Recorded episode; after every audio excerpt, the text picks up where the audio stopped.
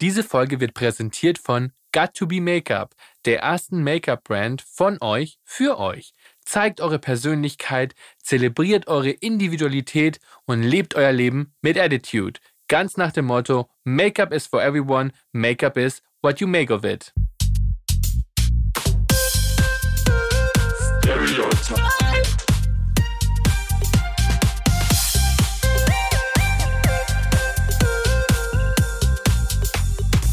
Stereotyped. Ein unzensiertes Gespräch über Vorurteile und Schubladendenken. Heute steht bei uns eine kleine Premiere an, denn ich habe zum ersten Mal nicht nur einen wundervollen Gesprächspartner, sondern direkt zwei. Den einen habe ich ausgewählt, weil er nicht nur einer der klügsten Köpfe ist, die ich kenne, sondern auch, weil er mein allerbester Freund ist. Er stand schon als Teenager auf der ganz großen Bühne und sorgte mit Kajal in der Schule in Villingen-Schwenningen für den ein oder anderen Skandal. Heute mag er es immer noch provokant, auch wenn das Make-up vielleicht ein bisschen weicher verblendet ist. Hallo Strifey! Hi. Und wir sind nicht alleine, denn wir haben noch einen weiteren Gast. Er liebt es auch, sich mit Make-up auszudrücken und war ein Teil der Creator, die zum ersten Mal Make-up für Got2Be mitentwickelt haben. Hallo an meinen Namensvetter Ricky. Hi Ricardo. Ich habe euch beide eingeladen, weil ihr beide Männer seid, die Make-up lieben und damit die Toleranz der Gesellschaft gerne auch mal in Frage stellt und das, obwohl ihr aus unterschiedlichen Generationen kommt. Bevor wir dieses Thema jetzt angehen, würde ich aber vorschlagen, wir spielen zunächst mal ein kleines Spiel, denn das ist ja hier schon fast Tradition. Mhm, ich bin gespannt. Mhm. Super. Und zwar seht ihr diesen kleinen Kasten vor euch? Ähm, Yes. Du meinst diese Dokumentenablage? Das ist ein Kasten, Ah, okay, der, okay, der, Der- Kasten. der das. Schubladensystem der Gesellschaft symbolisieren Ja, er soll. ist, er ist auch weiß, also er symbolisiert die Gesellschaft. Okay, sehr, sehr gut. Und da drin befinden sich vier goldene Umschläge und ihr dürft euch zusammen für einen Umschlag entscheiden. Da drin befindet sich eine Frage Mhm. und wenn ihr mir die beantwortet, beantworte ich sie euch auch. Das ist so ein kleines Introduction-Spiel. Dann lasse ich dir gerne den Vortritt. Du kannst gerne beginnen. Mm, Okay, gut, jetzt gibt's hier leider keine wirkliche Mitte. Ihr müsst Das- dann auch beide die gleiche Frage beantworten. Also, Ach so, es wird nur eine Frage. Genau. Ja, deswegen solltet ihr euch auch zusammen für einen Umschlag einigen. machen- Du sagst Stopp. Okay, ich mache die Augen zu. Stopp. Okay. Gut, der zweite von oben. Er ist, er ist wirklich Gold. Ihr könnt ihn leider gerade nicht sehen, Das die Zuhörer, wunderbar. aber es sieht wunderschön aus. Ich habe noch nie so einen schönen Umschlag gesehen. And the Oscar goes to. Soll ich vorlesen? Sehr gerne. Wenn du dich entscheiden müsstest zwischen dauerhaft perfekt gestylten Haaren oder perfektem Make-up, für was würdest du dich entscheiden? Also es geht nur eins von beiden bis an den Rest eures Lebens. Wow, wer hat sich diese Fragen ausgedacht? Das Ist, das ist so, als müsste ich mich zwischen meinen Kindern entscheiden, welches Die du nicht sterben müsste, die ich nicht habe. Das ist wirklich eine sehr schwierige Entscheidung. Ich glaube, ähm, für mich persönlich, ich verbinde schon so ein Good Hair Day auch immer mit so einem Good Feeling. Ähm, deswegen, ich glaube, ich würde mich wahrscheinlich eher für die Haare entscheiden, weil es steht ja nicht drin, dass ich mich nicht mehr schminken darf. Naja, eigentlich schon. du versuchst gerade das Universum auszutricksen. Didn't Ja. work, but Ja. okay. Dann würde ich es mit was anderem machen, irgendwie ständig ein Spraytan tragen oder sowas. Also ich würde mir irgendwas anderes einfallen lassen oder vielleicht doch zum Beauty Dog gehen. Aber ich glaube, ich würde mich für die Haare entscheiden, glaube ich. Ricky, wie sieht's bei dir aus? Also ich würde mich tatsächlich fürs Make-up entscheiden, muss ich sagen. Weil Also, du kurze Haare hast. weil ich kurze Haare habe, außer wenn ich Drag mache. Ähm, aber ansonsten tatsächlich das Make-up, weil das ist so, du kannst ja, perfekt kann ja auch Daily Look sein. Es muss ja nicht Mhm. immer Full Glam sein. Und da würde ich schon das Make-up nehmen, tatsächlich, ja. Voll gut, jetzt sind wir quasi beide Seiten der Medaille Ja, mit unserer Das Antwort. stimmt. Ähm, falls es euch interessiert. Ricardo, wie sieht's bei dir aus? Ich, oh, danke, dass du fragst. Also ich glaube, ich würde mich für die Haare entscheiden, einfach weil meine Haare so unglaublich zeitaufwendig sind und ich habe von Natur aus so krauses Haar und damit die so aussehen, wie sie aussehen sollen, brauche ich anderthalb Stunden und wenn ich mir vorstelle, dass ich diese anderthalb Stunden Mhm. einfach nie wieder aufbringen müsste, wäre mir einfach schon so viel Last abgenommen. Mhm. Deswegen würde ich mich, glaube ich, für die Haare entscheiden. Warst du überrascht, dass ich Haare gesagt habe? Ehrlich gesagt schon. Weil du komplimentierst mich immer, sagt man das so? du, du machst mir immer Komplimente, weil du findest, dass ich immer so makellos aussehe, was mein Gesicht angeht. Ähm, Ja, also ich muss auch sagen, ich war überrascht, dass du Haare wählst, weil ich kenne kaum jemanden, der so viel Wert auf Make-up legt wie du, Strifey. Also wenn ich bei dir übernachte und du morgens mal ganz kurz irgendwie zum Bäcker gehst oder so, wird erstmal Foundation aufgetragen und noch ein bisschen Bronzer und ein Lidschatten und deine Augenbrauen werden ganz kurz gemacht. Das natürlich auch mit einer Leichtigkeit, wie man sie nur haben kann, wenn man das total routiniert beherrscht. Mhm. Aber ich bewundere das einfach total, immer dieses perfekte Make-up jeden Tag aufzulegen. Wann hast du damit angefangen, dich zu schminken? Ich weiß nicht, wann genau der erste Tag war. Ich weiß nur, dass ich sehr, sehr jung war. Und ich glaube, das erste ähm, Experiment hat tatsächlich eher mit Nagellack begonnen, also auch ein Beauty-Produkt, das ähm, um Schönheit geht. Und Make-up kam dann irgendwann, glaube ich, das erste Mal. Ich muss zwölf oder dreizehn gewesen sein. Meine Cousine hat mich damals das erste Mal geschminkt. Und das war aber eher nur so eine kleine Ausnahme, weil sie wusste, dass sie hat das gespürt, dass mich das interessieren würde. Und ähm, etwas später, so mit 15 ungefähr, habe ich dann auch angefangen, regelmäßig ähm, Kajal zu tragen und Lidschatten zu tragen und bin dann auch damit in die Schule gegangen und habe damals diese, es gab damals immer so dieses Cream-Make-up, was man sich ins Gesicht geschmiert hat. Das war in den 2000ern ganz populär. Ich würde das heute nicht mehr benutzen wollen, das auch so super cakey aussieht. Ähm, und ich glaube, dann so mit 15, 16 hat das dann Einklang in meinen Alltag gefunden. Ricky, wie war das bei dir? Wann hast du angefangen, Make-up zu tragen? Also tatsächlich ungefähr in dem gleichen Zeitraum, so mit 14 Jahren. Man muss dazu sagen, also mein Vater kommt aus Mosambik und ist dementsprechend ein bisschen dunkler. Meine Mutter ist weiß, also aus Deutschland. Und ich habe tatsächlich mit ihrem Make-up angefangen, mich zu schminken. Ja, Man kann sich vorstellen. Ein bisschen zu hell. Ja, ein bisschen.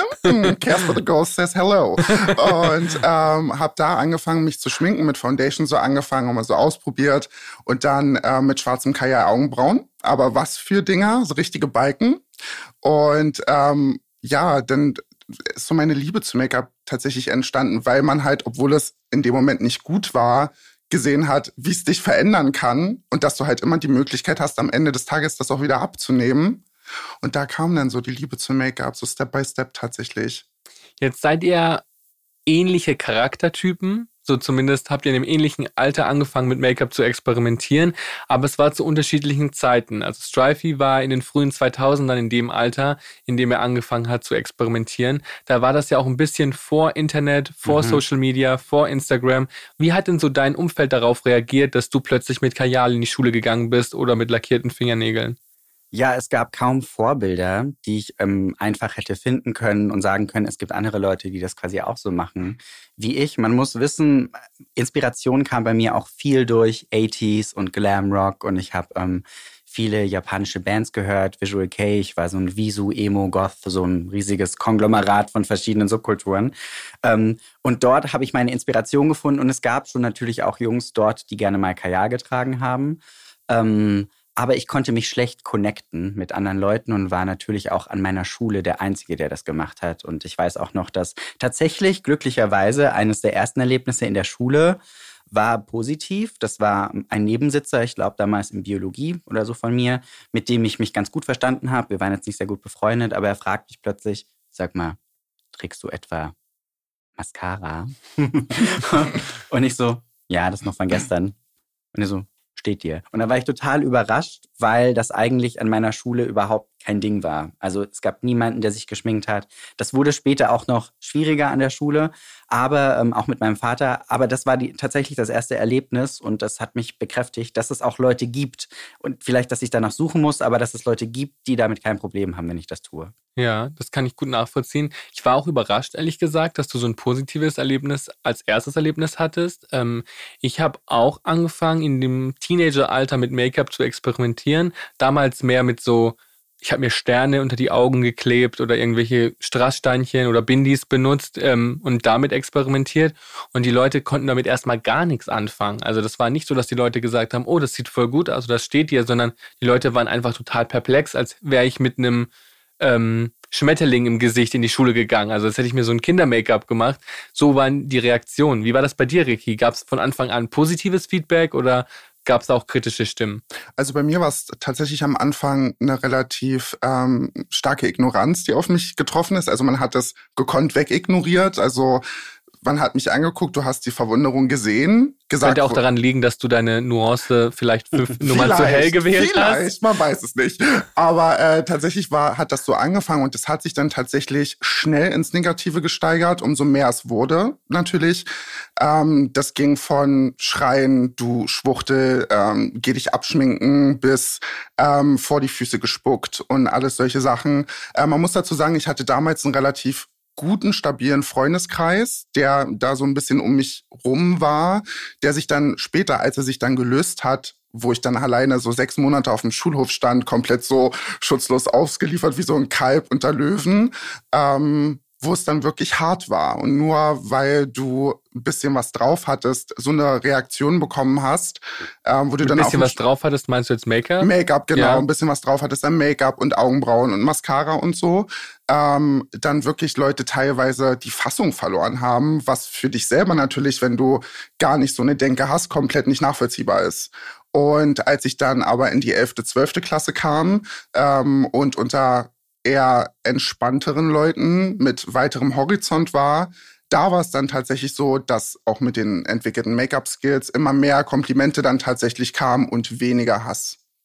Ähm, was ich ganz spannend finde, ist, dass du so krasse Erlebnisse hattest und Strifey anfangs zumindest sehr positive Das war aber Erlebnisse tatsächlich geschildert hat. eigentlich nur das allererste Erlebnis und das habe ich so gut im Gedächtnis behalten, weil ich nie erwartet hätte, dass, es, dass das erste Erlebnis positiv ist. Was danach kam, war nicht positiv.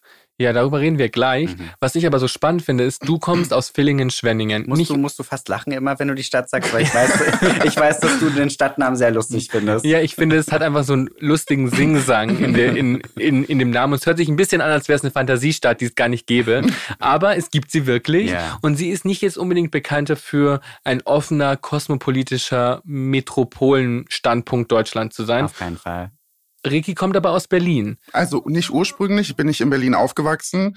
Eigentlich komme ich aus dem tiefsten Osten, bin auf einem Dorf groß geworden und danach nach, ich weiß nicht, sagt euch Magdeburg was? Mhm. Da bin ich dann groß geworden und da kann man sich vorstellen, äh, schön war es nicht immer. Also das heißt, wenn du jetzt von der 11., 12. Klasse redest, war das in Magdeburg? Das war in Magdeburg, Das war in genau. Magdeburg. Aber trotzdem ist Magdeburg kein kleines Dorf. Und Mhm. Magdeburg müsste eigentlich auch, was Make-up angeht, ein bisschen sensibler sein. Ich meine, Mhm. Tokyo Hotel kommt aus Magdeburg. Genau. Eine Band, die vor deiner Zeit schon Mhm. Make-up getragen hat. Und trotzdem sind Jahre später äh, Magdeburger noch nicht aufgeschlossen genug gewesen, um dir respektvoll gegenüberzutreten. Mhm.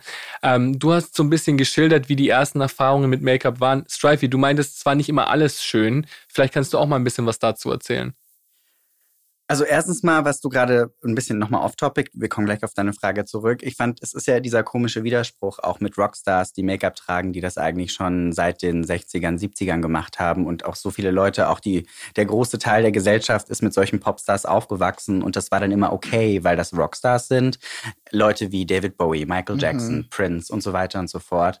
Ähm, das war kein Ding, aber sobald man eben das einfordert, als Teil der Gesellschaft und nicht sagt, ich habe eine Sonderrolle als Rockstar, dann war es immer ein Problem. Deswegen gibt es dann vielleicht auch diese Widersprüche, dass man denken könnte, hey, aber der und der ist doch auch in der Stadt aufgewachsen und den liebt ihr doch, weil der berühmt und erfolgreich ist. Warum darf er das? Weil er dadurch berühmt ist, aber als normale Person, warum eckt das dann wieder an? Das ist so ein bisschen Widerspruch. Ähm, wollte ich nur kurz einwerfen. Nee, ich verstehe das sehr gut. Mhm. Also es ist immer, all- in- meine Erfahrung, die ich gemacht habe, war immer, anders sein ist dann in Ordnung, wenn du damit erfolgreich bist oder Geld verdienst oder andere Leute sich mit Mhm. deinem Erfolg schmücken können. Dann wird es so ein auf die Schulter klopfen und man sagt dann, ja, ähm, so toll, dass wir sowas haben wie dich. Ich kann Mhm. das super gut nachvollziehen. Trotzdem war ich einfach überrascht, weil Männer, die Make-up tragen, in Magdeburg zum Beispiel jetzt keine Neuheit waren in dem Moment. Ähm, Strifey, in Villingen, Schwenningen, frühe 2000er. Ich will nochmal auf dieses Make-up zurückkommen. Ja. Man, du hast, du hast davon gesprochen, dass du Kajal getragen hast, Mascara und Nagellack. Das ist jetzt kein so extrem auffälliger Look. Mhm. Das ist ja eigentlich ein Look, den es auch schon lange gab, den man von Rockstars kannte, in der Goth-Szene kannte. Wie haben die Leute jenseits der Schule auch drauf Mhm. reagiert, auf der Straße? Ähm, auf der Straße war ich in Villingen-Schwenningen nicht so oft mit Make-up unterwegs tatsächlich, weil ich mich da doch auch ein bisschen unsicher gefühlt habe. Ähm, Aber natürlich hat mein Vater das auch mitbekommen, weil, also ich, ich hatte damals Freunde in Stuttgart gefunden, als ich so 15 war und ich bin immer wieder nach Stuttgart und das hat sich für mich so extrem empowering angefühlt, dort dann anzufangen, das Make-up zu tragen. Und am Anfang habe ich das eben nicht auf der Straße getragen. Mein Vater hat das allerdings mitbekommen und das war schon ein bisschen schwierig. Also als mein Vater mich das allererste Mal gesehen hat, ähm, in Stuttgart meinte er eben auch zu mir, hey, sowas machen nur Schwuchteln, ich will nie wieder Make-up an dir sehen. Und ähm, wir hatten dann eine unangenehme Autofahrt von Stuttgart zurück nach Villingen-Schwenningen. Er hatte mich abgeholt. Ähm, er hatte das gesagt, wir sind ins Auto eingestiegen und dann dachte ich mir erstmal, scheiße, Darf ich das sagen? Ja, du darfst alles sagen, was du möchtest. Okay, was passiert jetzt? Das war natürlich irgendwie sehr unangenehm, dann in diesem Auto eingeschlossen zu sein. Und ich war damals selber von mir sehr überrascht, weil ich ihm Kontra gegeben habe. Und ich war relativ introvertiert damals noch, relativ schüchtern. Und aber durch die neuen Freunde, die ich in Stuttgart gefunden hatte, ähm, habe ich irgendwie so ein neues Selbstbewusstsein gefunden. Und ich habe meinem Vater damals widersprochen und meinte damals auch schon zu ihm, okay, aber selbst wenn es so wäre, was wäre das Problem? Was ist, wenn das nach deinen Worten nach nur Schwuchteln machen? Was wäre so schlimm daran, wenn ich schwul wäre? Und das kam einfach so aus mir raus, ohne dass ich nachgedacht habe. Und dann haben wir uns einfach tatsächlich diese zwei Stunden im Auto angeschwiegen. Und ähm, ich wusste dann auch die Zeit darauf nicht, ob ich ähm, meinem Vater wieder mit Make-up begegnen soll oder nicht, weil es trotzdem natürlich eine unangenehme Situation war. Und dadurch habe ich dann auch in Schwenningen weniger Make-up getragen ähm, auf der Straße. Ähm, aber irgendwann habe ich einen Punkt erlangt, wo ich mich tatsächlich einfach empowered auch gefühlt habe durch Make-up, individuell zu sein, nicht das zu tun, was andere Leute von mir erwarten, sondern das, was mich selbst glücklich macht. Und es hat mir ein gutes Gefühl gegeben und ich wollte mir dieses Gefühl nicht nehmen lassen von anderen Menschen und habe dann auch irgendwann den Punkt erreicht, dass ich gesagt habe, okay, ich trage jetzt auch Make-up in der Schule öfters und auch auf der Straße und ähm, ich glaube, die Leute hatten dann sogar fast irgendwann ein bisschen Angst vor mir, weil ich einfach auch, ähm, ich war super goth, ich habe nur schwarze Sachen getragen, ich habe immer ganz krass nach Patchouli gerochen ähm, und ich glaube, die Leute haben einfach so ein bisschen Abstand zu mir gehalten und ich glaube, das ist so die typische schwäbische Provinzstadt-Mentalität gewesen. Die Leute haben es mir nicht unbedingt ins Gesicht gesagt, sondern die Leute haben über, hinter meinem Rücken über mich geredet. Und ich habe damals aber auch eine krasse Sensibilität entwickelt für Leute, die in deinem Umfeld dich angucken und du weißt genau, die Leute reden gerade über dich, die Leute gucken dich an. Das fällt mir auch heute immer noch in Berlin auf, wenn man an einem Tisch vorbeigeht und man merkt, einer dreht sich um ähm, und plötzlich drehen sich alle um. Dann merkt man, okay, er hat gerade irgendwas gesagt. Also mir fällt das immer extrem auf und ich bin manchmal fast schon ein bisschen paranoid, ähm, dass ich dann oft das Gefühl habe, ja, die Leute, die lassen sich wieder von mir entertainen, weil ich einfach so selbstbewusst auf der Straße bin. Das ist ein ähm, bisschen wie ein sechster Sinn. Ich glaube, wir ja. alle haben haben gerade ja. genickt, als du das gesagt mhm. hast, weil wir das, glaube ich, alle kennen, dass man dieses Gefühl, an Menschen vorbeizugehen und nicht einfach vorbeigehen zu können, sondern wir wissen alle, dass alle sich umdrehen und äh, urteilen. Egal, ob es mhm. was Gutes oder Negatives ist, aber man spürt auf jeden Fall, dass eine Reaktion kommt. Und ihr habt beide von Reaktionen von eurem Umfeld gesprochen. Man muss sich vorstellen, ihr wart ja in dem Zeitraum noch sehr jung. Also ihr wart ja eigentlich noch Kinder. 14 Jahre alt, Teenager. Ähm, das ist ja schon einiges, was man aushalten muss. Ich muss auch sagen, für mich persönlich war das so ein bisschen der Moment, wo meine Kindheit vorbei war, mhm. als ich gemerkt habe, dass Erwachsene plötzlich Notiz von mir nehmen und mich verurteilen. Weil normalerweise hat man ja als Kind so einen Freifahrtschein, dass man man alles darf, dass man experimentieren darf, dass man was Doofes machen darf. Und es wird ja immer gesagt, er ist ja ein Kind. Gerade als Junge hat man dieses Privileg oft, dass einem Dinge durchge, dass man Dinge durchgelassen ähm, bekommt Boys will be boys. In genau, diesem Sinne. dass ja. man äh, einfach alles machen darf. Und plötzlich merkt man aber, oh, ich bin nicht das, was die Gesellschaft ja. gut findet. Also ich bin nicht das, wo es immer Applaus gibt. Und als ich gemerkt habe, dass erwachsene Menschen mhm. auf der Straße Notiz von mir nehmen, aber zum Beispiel nicht Notiz von meinen Freunden nehmen und die verurteilen, das war für mich so ein bisschen der Moment, an dem mir die Unschuld genommen wurde mhm. und ich gemerkt habe, ah, es gibt hier Verurteilung. In welche Schublade wurdet ihr damals gesteckt, in der ihr euch überhaupt nicht wohlgefühlt habt? Mm, oh, auf eine kann ich es gar nicht reduzieren. Ähm, ich weiß mal, einer hat äh, mal auf dem Schulhof zu mir, ist bis heute mir im Kopf geblieben, wie kann man so widerlich sein, schwarz und schwul? Das passt doch nicht. Und das sind so die zwei Schubladen, in die ich dann, du erstmal bin ich schwarz und dann auch noch schwul. So, und das waren die beiden Schubladen, in die ich immer gepresst wurde was, was am angenehmsten für die Leute ist, weil es das Erste ist, was sie sehen. Und dann bist du da drin und du denkst ja doch so, du bist viel mehr als das. Du bist nicht nur schwarz, du bist nicht nur schwul, sondern du bist Schüler, Sohn, Bruder, du bist ähm, fabulous. fabulous, du bist so viel mehr, du hast so viel mehr Rollen inne, aber das Erste, was die Leute sehen, ist das, was sie, was sie aus dir machen wollen. Und deswegen, das glaub, waren so. Ich glaube, das Problem ist da manchmal, dass die Leute einen dann so darauf festnageln. Ja. Weil ich finde, es ist manchmal gar nicht so schlimm, wenn das das Erste ist, was die Leute vielleicht denken. Aber die Leute wollen ja immer nur bei diesem Label mhm. bleiben und wollen gar nicht mehr sehen. Und das ja. ist das Problem, finde ja. ich, oder? Ja. Ähm, ich glaube, ich hatte diesen Freifahrtschein auch nie. Also, dass ich einfach Kind sein kann, weil das Make-up war bei mir dann nur so die Spitze des Eisbergs, weil davor schon eben auch so viel passiert ist, weil so so früh ich angefangen habe, quasi meine Individualität zu entwickeln äh, und irgendwann hast du ja den Punkt als Kind, wo man merkt, okay, er unterscheidet sich langsam immer mehr von anderen Kindern. Das ist jetzt nicht nur Experimente oder was auch immer. Da gab es bei mir halt sofort die Labels. Also das war bestimmt schon, als ich sieben, acht war. Ähm, er ist zu mädchenhaft, er ist zu feminin, er interessiert sich nur für Mädchensachen. Ich habe mit Barbies gespielt, ich hatte Puppenhäuser ähm, und so weiter und so fort. Und das war halt schon immer eine riesige Diskussion in meiner Familie. Meine Mutter hatte kein Problem damit, mein Vater hatte ein Riesenproblem damit. Und ich glaube, das war das Erste, ähm, wo mir wo mir, wo ich eingeschränkt worden bin. Allein schon durch die Diskussion, weil ich die natürlich mitbekommen habe. Weil Erwachsene denken oft so, das ist ja ein Kind, wir unterhalten uns hier, aber Kinder bekommen viel mehr mit und checken viel mehr, als man denkt. Ähm, manchmal sind es nur so Mikrosignale, manchmal sind es aber eben auch Gespräche. Und ich glaube, das war das Erste, was mir so aufgebrummt worden ist, auch in der Schule. Mädchen. Und das immer als Schimpfwort gemeint. Weichei, Mädchen. Und dann ging es immer weiter. Es, dann habe ich eine Brille bekommen, dann war ich plötzlich die Brillenschlange und so weiter und so fort. Und ich glaube, irgendwann, als ich angefangen habe, Make-up zu tragen und dann entschlossen habe, ich will mich nicht mehr für Leute verbiegen, ich hatte einfach begriffen, ich habe die Wahl, entweder zu sagen, ich werde ein komplett anderer Mensch, um nicht mehr irgendwie konfrontiert zu werden, oder mir ist es wirklich egal und ich habe dann sogar Freude daran gefunden, zu provozieren, weil ich es den Leuten eh nicht recht machen konnte. Weil egal was man macht, sie reden eh über einen. Werbung! Wie ihr wisst, bin ich das neue Gesicht von Gillette Venus. Die Marke zelebriert Diversity und arbeitet in der My Skin, My Way Kampagne mit einer bunten Mischung an Personen zusammen, was ich mit vollem Herzen unterstütze. Ich persönlich muss mich ganz oft für Körperhaare rechtfertigen, Mal habe ich zum Beispiel zu viel Brusthaar, mal zu wenig, weil ich es mir rasiert habe. Gillette Venus und ich finden, jeder sollte selbst entscheiden, ob und wo er oder sie sich rasiert oder eben nicht.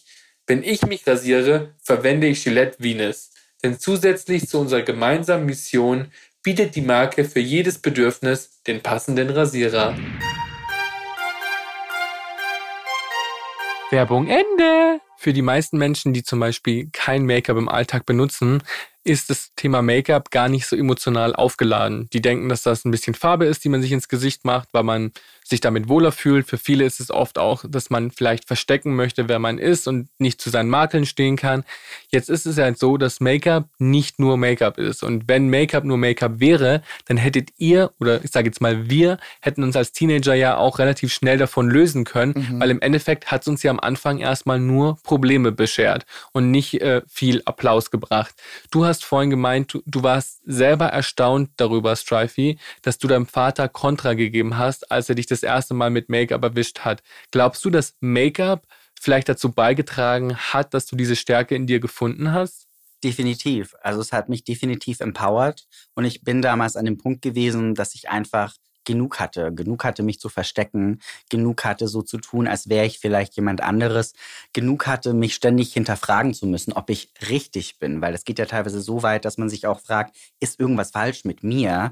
Warum haben so viele Leute so ein Problem mit mir? Und ich glaube, ich habe es einfach satt gehabt. Und als ich dann Make-up für mich entdeckt hatte und nicht nur ab und an mal so ein bisschen experimentiert, sondern hey, ich trage jetzt ständig Make-up, hat mich das extrem empowert, hat mir das ein tolles Gefühl gegeben.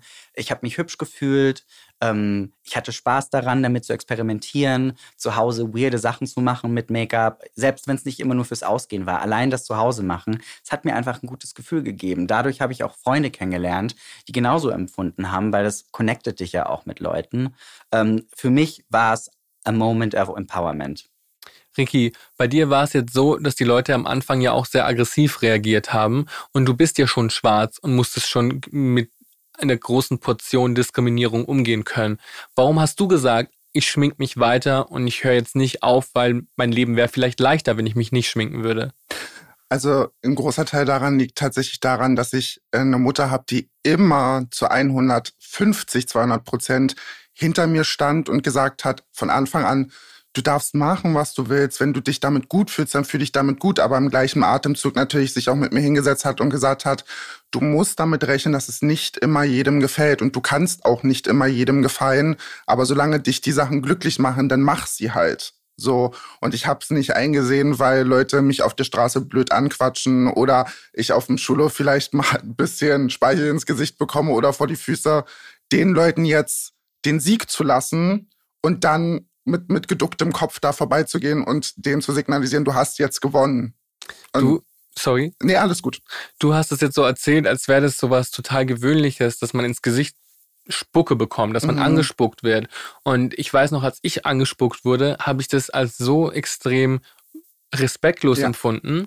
Und ich habe mich auch so alleine gefühlt, weil ich, es wurde nicht jeder angespuckt. Mhm. Ich habe mich umgeguckt, nur ich wurde angespuckt, nicht alle anderen. Es war keine geteilte Erfahrung. Es war nichts, was jeder in der Pubertät mal durchmacht.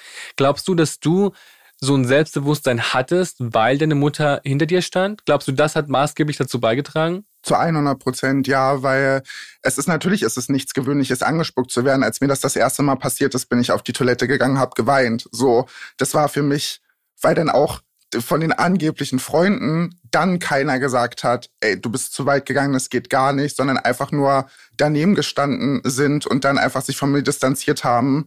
Ähm, und ich dann wirklich eine Dreiviertelstunde lang auf Toilette gesessen habe, habe geweint, bis eine Lehrerin gekommen ist und dann gefragt hat, was los war. Ich ihr das erzählt habe und sie nur mit den Schultern gezuckt hat und meinte, hm, naja, was soll ich da jetzt machen? So. Und das, du sitzt dann da und natürlich fragst du dich, warum du dich dem mit Absicht aussetzt. Natürlich fragt man sich das ganz klar. Aber am Ende, wenn ich jetzt da so drauf gucke, hätte ich es bereut, hätte ich es aufgegeben. Ich finde es wichtig, dass man die Zuhörer und Zuhörerinnen daran erinnert, dass das noch nicht so lange her ist. Mhm. Du bist 23 Jahre alt. Das ist nicht eine Geschichte, die vor 30 Jahren in den 80ern passiert ist. Das ist vor ein paar Jahren passiert, dass du auf dieser Toilette gesessen bist und geweint hast und deine Lehrerin nicht wusste, wie sie damit umgehen kann. Und das erinnert mich ein bisschen an eine Geschichte bei mir in der Schule. Ich weiß auch, es war im Sportunterricht und ich hatte es mal sehr schwierig eine Zeit lang im Sportunterricht. Und nach der Stunde meinte mein Sportlehrer zu mir, dass ich ja merken würde, ähm, es würde irgendwie schwierig sein mit meinen Klassenkameraden. Und dann meinte ich so, ja, ich dachte irgendwie, das wär, würde ein sehr empowerndes Gespräch werden. Und er meinte dann zu mir, ich sollte mich ändern. Wow. Und dann, ähm, ich sollte mich ändern. Und dann meinte ich, aber ich mache doch gar nichts falsch. Ich bin ja einfach nur ich selbst. Und er meinte, ja, es versteht er auch. Er sagt auch nicht, dass ich was falsch mache. Aber es ist einfacher, dass ich mich ändere, als von allen anderen zu erwarten, Natürlich. dass sie mich akzeptieren. Und ich glaube, das ist so ein pädagogischer Gedanke, der lösungsorientiert ist, aber für das Individuum an sich total toxisch ist. Ja. ja. Ähm, Strifey, hättest du dir, hättest du eine andere Entwicklung durchgemacht, wenn dein Vater nicht so negativ auf das Make-up reagiert hätte? Das weiß ich nicht. Da kann ich nur spekulieren. Ich glaube, dass ähm, vielleicht mein Selbstbewusstsein noch früher da gewesen wäre. Und ich habe manchmal auch das Gefühl, das ist ja wirklich nur Spekulation. Was, was, hätte ich alles Tolles entwickeln können und erleben können, wenn ich nicht emotional jahrelang so unterdrückt gewesen wäre und so das Gefühl hatte, dass ich mich verstecken muss. Deswegen glaube ich, ich habe eher das Gefühl, da gibt es viel so verlorenes Potenzial auch für Kinder. Ähm, und wenn ich auch immer wieder so Geschichten von manchen Kindern sehen, die aus so scheinbar Happy Families kommen, was die alles schon gelernt haben und gemacht haben als Kinder, weil sich Eltern darum gekümmert haben oder weil das wichtig war, dann denke ich mir so, ich kann mich null damit identifizieren, weil bei mir lief das halt ganz anders ab. Ähm, deswegen bin ich ja dann auch so ein Rebell geworden, weil ich hatte eigentlich keine andere Wahl, außer Rebell zu werden oder zu sagen, ich spiele jetzt das Spiel mit. Das liegt vielleicht auch so ein bisschen an dem Mangel an Identifikationsfiguren. Du meintest, du bist dann in die 80s gegangen mhm. und hast dich von den 80er Jahren inspirieren lassen. Ja. Vielleicht, weil es auch einfach zu der Zeit niemanden gab, der deinem Bild von Männlichkeit entsprochen hat. Und deswegen muss man in die Vergangenheit gehen und sich davon inspirieren lassen. Aber wenn wir dann sagen, okay, in den 80ern war es da, Männer haben Make-up getragen, Frisuren waren groß, Schulterpolster waren noch größer. Mhm. Die Gesellschaft war ja schon mal an dem Punkt, dass man es normalisiert hatte, Männer mit Make-up im Fernsehen und in den Medien zu sehen. Was glaubst du, warum ist es dann in deiner Kindheit und Jugend trotzdem noch so schwierig gewesen, obwohl gerade die Generation, die es dir schwer gemacht hat, ja eigentlich mit Rockstars und Popstars mhm. aufgewachsen ist, die bunt waren?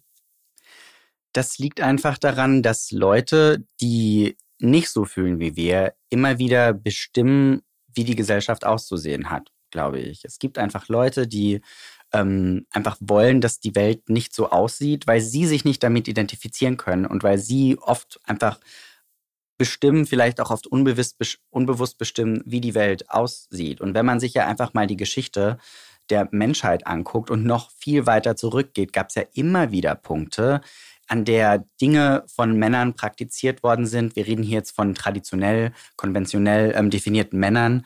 Ähm, gab es immer wieder Sachen, die dann plötzlich aber weiblich assoziiert worden sind. Ich meine, wenn ich weit zurückdenke, Ägypter haben Make-up getragen. Und wenn ich heute, ich habe mal ein bisschen recherchiert, weil mich das interessiert hat, oft findet man Texte, wo dann immer von Historikern erzählt worden ist, dass auch Männer Make-up getragen haben, weil das eine desinfizierende Wirkung hatte. Die Salben, die die verwendet haben für das Make-up, war auch gesundheitsfördernd. Und dann habe ich das gelesen und ich habe mich gefragt, war das der einzige Grund? Oder wurde das nur in der Geschichte so dargestellt? Vielleicht fanden sie es auch einfach vielleicht schön. Vielleicht fanden sie es auch einfach wunderschön und vielleicht war das auch einfach ein Statussymbol. Aber heute wird das oft so verkauft, zumindest da, wo ich es gelesen habe, dass es eine hauptsächlich desinfizierende Wirkung für Männer hatte. Und ich denke mir, selbst wenn das ein Grund war, warum muss man den in den Vordergrund stellen? Weil es eben von Leuten geschrieben worden ist, die wollen, dass Geschichte so aussieht, weil sie das Gefühl haben, so wie wir heute die Gesellschaft sehen, so muss man damals auch die Gesellschaft gesehen haben. Aber das war nicht immer so, sondern alles, was wir als typisch männlich und weiblich wahrnehmen, wurde von Menschen geschaffen für Menschen. Das ist nicht gegeben von irgendjemandem, der gesagt hat, das ist nur für Männer und das ist nur für Frauen, sondern das wurde ja alles so produziert, so vermarktet und so weiter und so fort. Das ist ja das gleiche Thema mit den High Heels, die eigentlich auch zuerst von Männern getragen worden ist. Und es gab immer wieder diese Punkte in der Geschichte unserer Kultur, dass das gar nicht so ein großes Thema war und dann plötzlich doch wieder woanders hingeschiftet ist. Genau wie mit der Farbe rosa. Das wollte ich auch gerade sagen. Ja, die, die, Gesellschaft mhm. hat so ein bisschen verlernt, Männern Eitelkeit zuzugestehen. Mhm. Also so, gerade historisch bedingt wird immer vergessen, dass man damals vielleicht auch schon Entscheidungen getroffen hat, weil sie einfach schön waren, weil sie einem ein gutes Gefühl gegeben haben. Und ich muss gerade so schmunzeln, weil wir alle hier sitzen und über Make-up sprechen. Und ich glaube einfach, dass das so eine krasse Erfahrung ist, weil wir Männer sind, weil wir Männer sind, die Make-up mhm. getragen haben. Während Frauen ja dazu ermutigt werden, in der Pubertät anzufangen, sich zu schminken und es ja dann auch quasi ähm, gesellschaftlich gelobt wird, wenn man gut geschminkt ist, wenn ein Mädchen oder eine Frau anfängt, Make-up-mäßig zu experimentieren, da gibt's Applaus. Ähm, Mädchen bekommen Make-up geschenkt, obwohl sie sich vielleicht noch gar nicht dafür interessieren. Kleine Mädchen, Kinder bekommen Make-up-Koffer äh, geschenkt, wo sie experimentieren können. Das wird einem so in die Wiege gelegt, damit man das Ja auch irgendwann beherrscht und quasi dem Bild einer Frau entsprechen kann.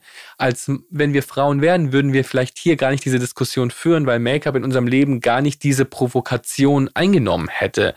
Jetzt ist es so, du bist zehn Jahre später sozialisiert, Ricky. Mhm. Ähm, du bist in der Zeit groß geworden, wo Social Media und Internet schon wesentlich präsenter waren als bei uns zum Beispiel. Wie bist du aufgewachsen? Was für Vorbilder hattest du? Du musstest ja jetzt nicht unbedingt in die 80er zurückreisen, mhm. um dich inspirieren zu lassen, sondern du konntest ja quasi im Hier und Jetzt auch Männer sehen, die Make-up tragen. Mhm. Genau, also als ich groß geworden bin, kam gerade dieser riesige YouTube, Instagram-Hype, wo das alles so angefangen hat. Ähm, ich erinnere mich, damals hat sich äh, Marvin Magnificent angefangen zu schminken. Mhm. Äh, ja, und, und, und, er war so mit, mit der Erste, ich glaube sogar der Erste, der das auch so, so öffentlich in Videoform präsentiert hat. Da weiß ich noch, dass ich mich da versucht habe ranzuhängen. Das Problem war aber, dass bei mir im Kopf immer noch dieser, ja, aber es ist ja ein weißer Junge. Mhm. So, und ich hatte mein Vorbild schon immer waren schwarze Frauen. Das war schon immer das, wo ich, wo ich hochgeguckt habe. Rihanna, damals Destiny's Child, Beyoncé, Kelly Rowland, ähm, Naomi Campbell. Das waren so große, starke schwarze Frauen, an die ich mich versucht habe zu hängen. Und dann war Marvin ein kleiner Teil davon. Natürlich war das, als er angefangen hat, sich zu schminken, habe ich ja auch schon Make-up getragen. Das war aber damals noch nicht so, dass das so glorifiziert wurde heutzutage wird ja schnell viel glorifiziert. Und ich muss auch sagen, dass ich heutzutage schon eher positivere Resonanz bekomme auf mein Make-up als damals. Das ist schön und da freue ich mich auch drüber, aber trotzdem war das damals kein Boni für mich. Das war, er war da, aber er war auch bloß da. Es war nicht so, dass man gesagt hat, ah, da ist jetzt ein Junge, der sich schminkt, jetzt ist es in Ordnung, sondern es war, er ist da, er hat existiert, aber damals ist er ja auch, hat ganz viel negative Resonanz bekommen auf seine Videos, auf seine Looks, wie er aussieht, etc. pp das ist ja auch alles ein wahnsinniger Prozess gewesen und auf Social Media wurde dann langsam so später Bradman Rock so langsam präsent und es hat Make-up getragen und war so mit auch der erste internationale, der super viel ähm, stattgefunden hat, in, äh, stattgefunden hatte Make-up-Leben und das war so, man versucht sich so einen kleinen Teil da rauszureißen, um sich selber irgendwie zu validieren und seine Daseinsberechtigung in dicken Anführungszeichen zu finden. Aber trotzdem hat bei mir immer noch diese andere Hälfte gefehlt. Ich hatte keine, keine Kumpels, jetzt so in Anführungszeichen keine Kumpels, ähm, immer eher Freundinnen und das war so, ich hätte gerne auch jemanden gehabt wie mich jetzt. Mhm. Und das gesehen, da ist jemand, der so aus so aussieht wie du auch wieder in Anführungszeichen. Und der macht genau das gleiche. Du bist nicht allein. So und das war so. Die Gesellschaft ähm, hat Marvin Magnificent wahrgenommen aber es war auch sehr leicht äh, drumherum zu kommen. Mhm. also wenn man sich nicht für Männer die Make-up tragen interessiert hat konnte man es ja auch sehr gut ausblenden. Mhm. aber wie wie wichtig war es für dich eine Identifikationsfigur zu haben die auch im entferntesten Sinne dem entspricht was du gerne sein möchtest, ein Mann, der Make-up trägt. War das was, was hilfreich war? Mhm, ja, voll. So, das ist auch heute noch so. Also dadurch, dass ich ähm, mich auch heute in einem Freundeskreis bewege, wo Make-up und, und Style und alles sowas gar keine große Rolle spielt, das ist mir auch heute nach wie vor wichtig, Leute zu haben, die so sind wie ich. Ob weiß, schwarz, ist vollkommen egal. Das, natürlich war es wichtig, total wichtig. Und das ist es aber auch immer noch heute, weil ich mich auch nicht in so einem Kreis bewege, sondern auch immer da auch noch das Gefühl habe, okay, gut, du bist jetzt, du kannst dich mit Kai so darüber austauschen, du bist halt trotzdem irgendwie immer noch so alleine. Ähm, aber ja, es war mega wichtig, da auch zu sehen, dass da jemand sitzt, der das auch so durchzieht und durchhaut und trotzdem ein Video raushaut und nochmal ein Video und einen Instagram-Post und dann sehr in die ähm, genderneutrale androgyne Richtung geht, so wie ich das auch gegangen bin. Und das war schon wichtig, ja.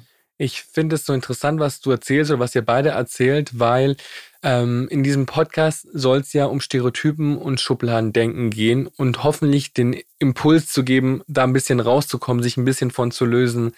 Ähm, jeder von uns dreien hat das Wort Schwuchtel schon gehört, bevor die eigene Sexualität überhaupt angeklopft hat. Also bevor man überhaupt wusste, was, was man ist, auf wen man steht, in wen man sich mal verlieben wird, wurden wir alle schon Schwuchtel genannt, weil wir vermeintlich feminine Dinge getan haben, wie Make-up zu tragen.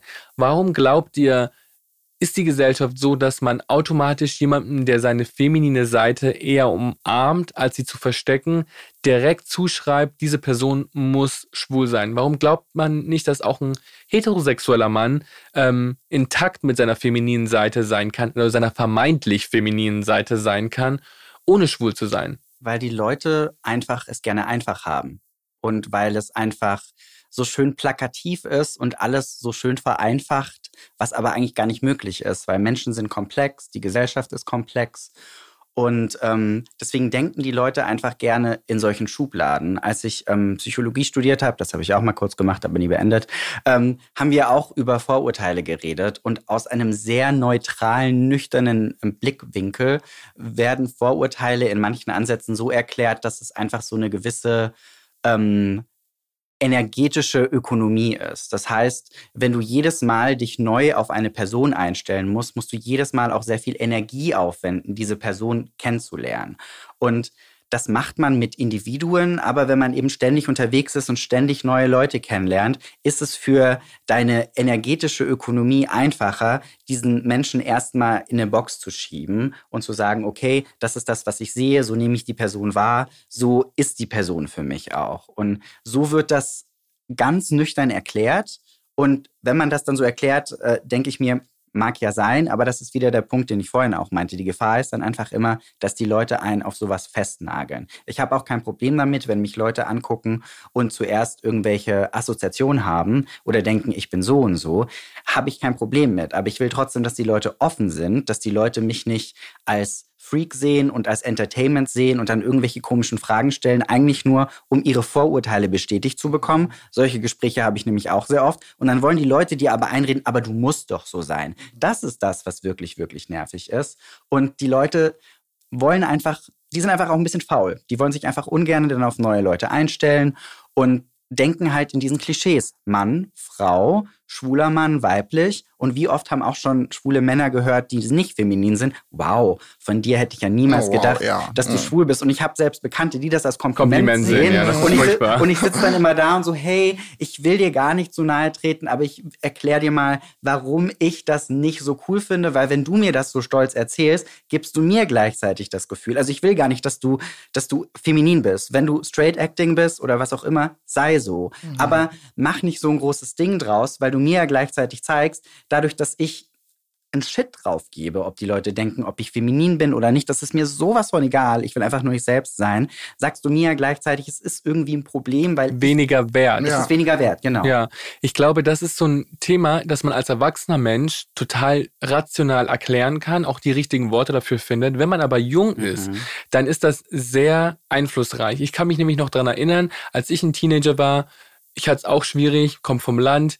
Ähm, ich bin ein schwuler Mann geworden, aber als ich ein Teenager war und angefangen habe mit Make-up zu experimentieren, haben viele Leute auch gedacht, okay, du musst ein Mädchen sein, du möchtest ein Mädchen mhm. sein, du bist mhm. trans, weil du ähm, die Form von Männlichkeit, die du irgendwie an den Tag legst, ist für viele so irreführend, dass sie automatisch denken, du kannst kein Mann sein wollen, wenn du dich so gibst. Und ich habe lange Zeit gebraucht, um zu verstehen, dass ich kein eine Frau sein möchte, sondern dass ich die Art von Männlichkeit lebe, die mich ausmacht und dass man auch sehr wohl ein Mann sein kann, der Make-up trägt, der Kleider trägt. Das sind alles nur gesellschaftliche Labels, die erfunden wurden. Aber im Endeffekt kannst du auch einen Platz haben für Männlichkeit, die mit traditioneller Weiblichkeit spielt und dass das eine das andere nicht ausschließen muss.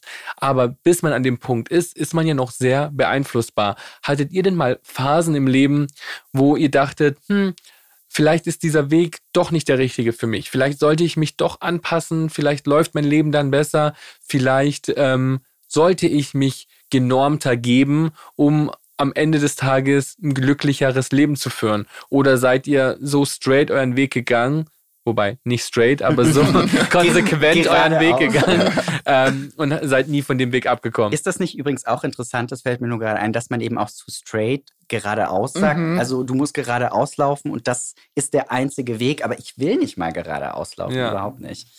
Ähm, ich glaube, um auf die Frage zurückzukommen, diese Zweifel haben sich bei mir immer anders geäußert. Ich glaube, ich habe mir nie die Frage gestellt, wäre ich glücklicher, wenn ich in Anführungsstrichen normaler bin, weil für mich bin ich einfach der normalste Mensch auf der Welt. Also ich, ich würde überhaupt gar nicht anzweifeln, dass ich nicht normal bin. I, I mean, I'm bonkers sometimes and a bit crazy und impulsiv, aber ähm, ich würde mich nicht verändern wollen. Ich glaube, ich habe eher andere Zweifel gehegt im Sinne, wäre ich vielleicht glücklicher, wenn ich doch also wenn ich mich als Frau fühlen würde und habe ich mich vielleicht lange geirrt und ich bin, ich fühle mich gar nicht männlich. Also diese Zweifel hatte ich schon auch. Wir haben diese Gespräche ja auch schon geführt ja. vor vielen Jahren, ähm, weil ich irgendwann eben auch an dem Punkt ankam und ich mich gefragt habe, wenn, wenn ich ständig auf diese Reibung komme und ich habe dann einfach mal drüber nachgedacht und habe in mich reingehört und es kommt ja immer darauf an, wie du dich einfach im Inneren fühlst. Und es gibt eben so intrinsische Faktoren. Wer bist du? Was motiviert dich? Wie fühlst du dich wohl?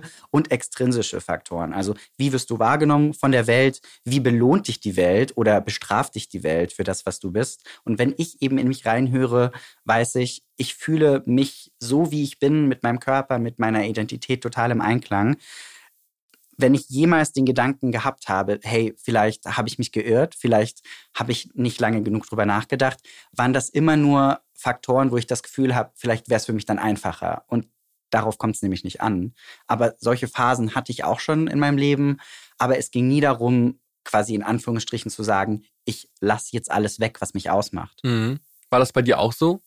Also ich muss sagen, so eine, so eine Gefühle, dass, dass du dich selber ständig hinterfragst, ich glaube, das ist was, was wir alle drei richtig, richtig früh lernen mussten, dass du auch ständig im Hinterkopf immer dir Fragen stellst, ob der Schritt, den du gerade gehst, äh, gehst, der richtige ist, ob der Weg, den du gerade wägst, ob du jetzt in die Straße reingehen kannst, alles solche Sachen ähm, hatte ich alles auch. Ich muss sagen, ich weiß ja gar nicht, wie es sich anfühlt, anders zu sein. Also ich weiß ja nicht, wie sich normal sein in Anführungszeichen anfühlt, weil für ich lebe ja mein Leben seit 23 Jahren, so wie ich es jetzt lebe und bewusst natürlich ein bisschen später, aber ähm, du warst auch schon Fabulous Baby. Ja, oh, ja.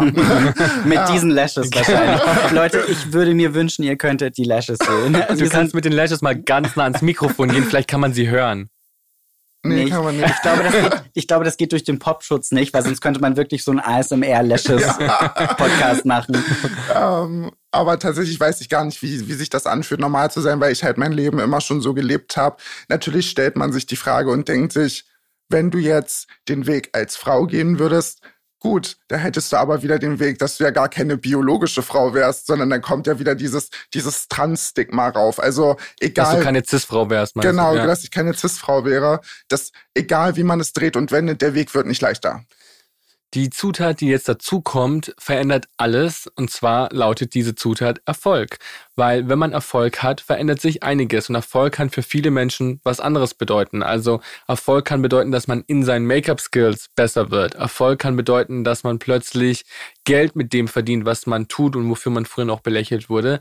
In Strifeys Fall hat Erfolg bedeutet, ähm, Teil einer sehr bekannten Band zu werden und plötzlich mit Lady Gaga äh, auf der Bühne zu stehen, als Vorband äh, die ganze Welt zu bereisen.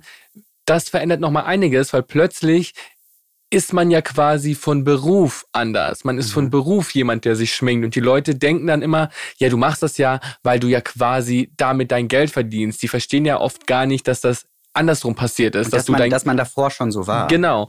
Ähm, hat das in deinem Umfeld ein, die, die Wertung der Menschen beeinflusst? Auf jeden Fall. Auf jeden Fall der erste Erfolg möchte ich aber auch noch kurz sagen. Ich glaube, der erste Erfolg für mich war tatsächlich, richtige Freunde zu finden, die eigentlich zu hinterfragen. Ähm, und dann kam das, was als materieller Erfolg gesehen wird, was die Leute auch von außen wahrnehmen. Und das hat, das hat sehr viel ähm, verändert. Ich weiß noch, dass ich dann ähm, irgendwann mal wieder an Weihnachten, ich bin, ich bin dann auch nach Berlin gezogen. Ich habe meine Schule abgebrochen, bin nach Berlin gezogen. Ich habe einen Plattenvertrag unterschrieben ähm, und habe einfach dem Ganzen den Rücken zugekehrt. So der Ort, in dem ich aufgewachsen bin, wo ich sehr viele negative Erinnerungen hatte. Ähm, das habe ich alles hinter mir gelassen. Und irgendwann bin ich aber natürlich für Weihnachten, fürs Weihnachtsfest wieder nach Hause gefahren, um meine Familie zu besuchen. Und ähm, stand dann schon ein Jahr, eineinhalb Jahre auch in den Medien. Und plötzlich kamen Leute im Einkaufszentrum auf mich zu, die meinten, hey, ich finde das voll cool, was du machst. Und dann war ich nur, die haben mich nie angeguckt, diese Leute. Die haben mich immer ignoriert, die haben sich nie für mich interessiert. Teilweise haben sie auch Müll über mich geredet. Teilweise waren das Leute, die auch ähm, im Schulhof, auf dem Schulhof mich beleidigt hatten. Die wollten plötzlich meine Aufmerksamkeit. Die wollten plötzlich ein bisschen was davon abhaben. Die wollten stolz drauf sein, dass ich aus der Stadt kam. Und ich wollte das den Leuten aber nicht geben. Deswegen war für mich die Stadt danach auch immer noch irgendwie emotional negativ behaftet, weil ich dann auch das Gefühl hatte, jetzt wollen die Leute was von mir, für was, für was sie mich immer kritisiert haben. Und das war mir damals auch schon bewusst und ich wollte mich nie in dieser Aufmerksamkeit sonnen, weil das hat sich einfach nicht ehrlich angefühlt. Bei Make-up und Männern scheiden sich ja oft die Geister. Jetzt hat Gatubi gesagt, wir möchten zum ersten Mal Make-up rausbringen, ist auf dich zugekommen und du durftest Make-up mitentwickeln. Mhm. Ähm, das heißt, ihr habt Produkte entwickelt, aber auch eine Kampagne zusammen entwickelt. Wie wichtig war es dir, dein Input als Mann, der Make-up trägt, mit einzubinden? Gerade auch, was die Kampagne angeht. Ja, also erstmal war ich wahnsinnig dankbar für, für die Chance, das überhaupt ähm, mitzuentwickeln, weil ich natürlich den offensichtlichen Erfolg, den ihr beide habt, ja gar nicht kosten konnte oder noch gar nicht kenne, war es natürlich so, oh mein Gott, man fragt mich. Also wer bin ich, dass man mich fragt? Ähm, aber es war mir sehr, sehr, sehr, sehr wichtig, weil du natürlich sonst, du, du machst halt alles für dich allein. Du, du weißt, was du machst, du weißt, welche Produkte du magst, du weißt, was für dich funktioniert, du weißt, ähm, wie du deinen Style kreierst, was so deine eigene Brand ist. Und jetzt kommt aber eine Marke auf dich zu und sagt, hey, wir finden das gut, was du machst. Zeig uns doch mal oder sag uns doch mal, wie wir das bei uns einfließen lassen können. Und du sitzt dann da und du sagst, okay, gut, eine Foundation soll für mich so sein, Concealer so, ein Puder so, Augenbrauenstift so. Und du hast ja noch andere Leute, die da mit dir sitzen und sagen, okay, genau so finde ich das auch gut, aber ich würde es vielleicht so machen. Also dieser ganze Austausch, wenn es um Produktentwicklung geht, ist wahnsinnig interessant. Und das war super, super schön, Teil von sowas Großem zu sein, gerade als jemand, der diesen offensichtlich diesen offensichtlichen Erfolg ja gar nicht hat, sondern jetzt mal sieht, wie das sein kann oder wie das ist oder wie, wie das ist, wenn du mit einer Marke zusammenarbeitest, was jetzt für mich komplett auch heute noch surreal ist. Auch dass ich heute mit euch hier sitze, ist für mich immer noch so surreal. Ähm, aber es war eine mega gute Erfahrung. Vielleicht auch, wie das ist, wenn du plötzlich ein Umfeld hast, in dem du als Make-up tragender Mann kein Sonderling mehr bist, mhm. sondern in dem das etwas ist, was geschätzt wird, was gelobt wird.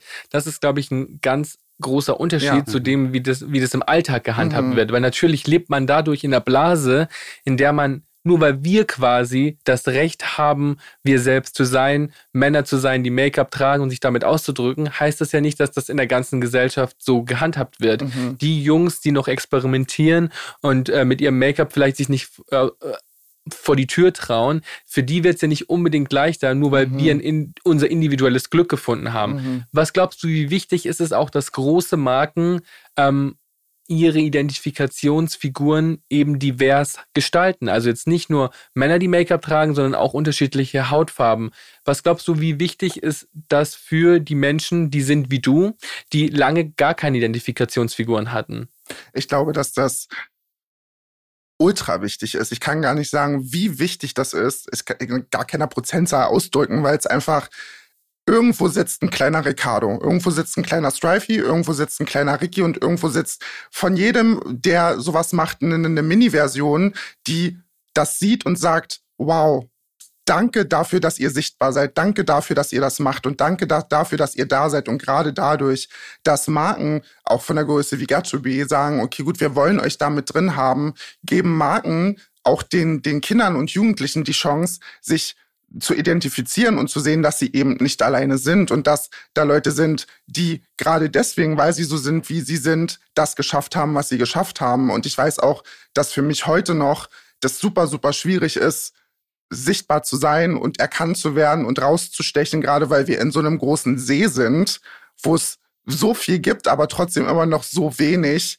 ähm, ist es für mich die Chance gewesen, Visibility zu zeigen und zu sagen, okay, gut, ich stehe hier und ich stehe selbstbewusst und auch in dem Wissen, dass das jetzt nicht nur irgendwie ein paar hundert Leute auf Instagram sehen, sondern dass es halt ein, ein etwas größeres Ding ist, wo du dich natürlich auch oder wo du dir natürlich bewusst im Bewusstsein darüber sein musst, dass das jetzt auch Leute sehen, die, die dich nicht kennen oder die gar, gar keine, ähm, die dich noch nie wahrgenommen haben und dass du dich natürlich dann diesem Öffentlichkeitsding halt aussetzt. Aber das ist es mir, das ist es mir wert, wenn das auch nur einer sieht, der sagt, danke, dass du da mitgemacht hast oder danke, dass du diese Visibility zeigst und mir ein gutes Gefühl in dem Moment gibst. Deswegen glaube ich, dass es halt ultra wichtig ist, Diversity zu zeigen. Ich sag danke. Ich sag danke, dass du mitgemacht hast. Also stellvertretend für alle anderen Menschen sage ich auch danke an alle, die in der heutigen Zeit mutig genug sind, ihr wahres Ich der Welt zu präsentieren, weil das erfordert einfach immer noch Mut. Und man bekommt auch heute noch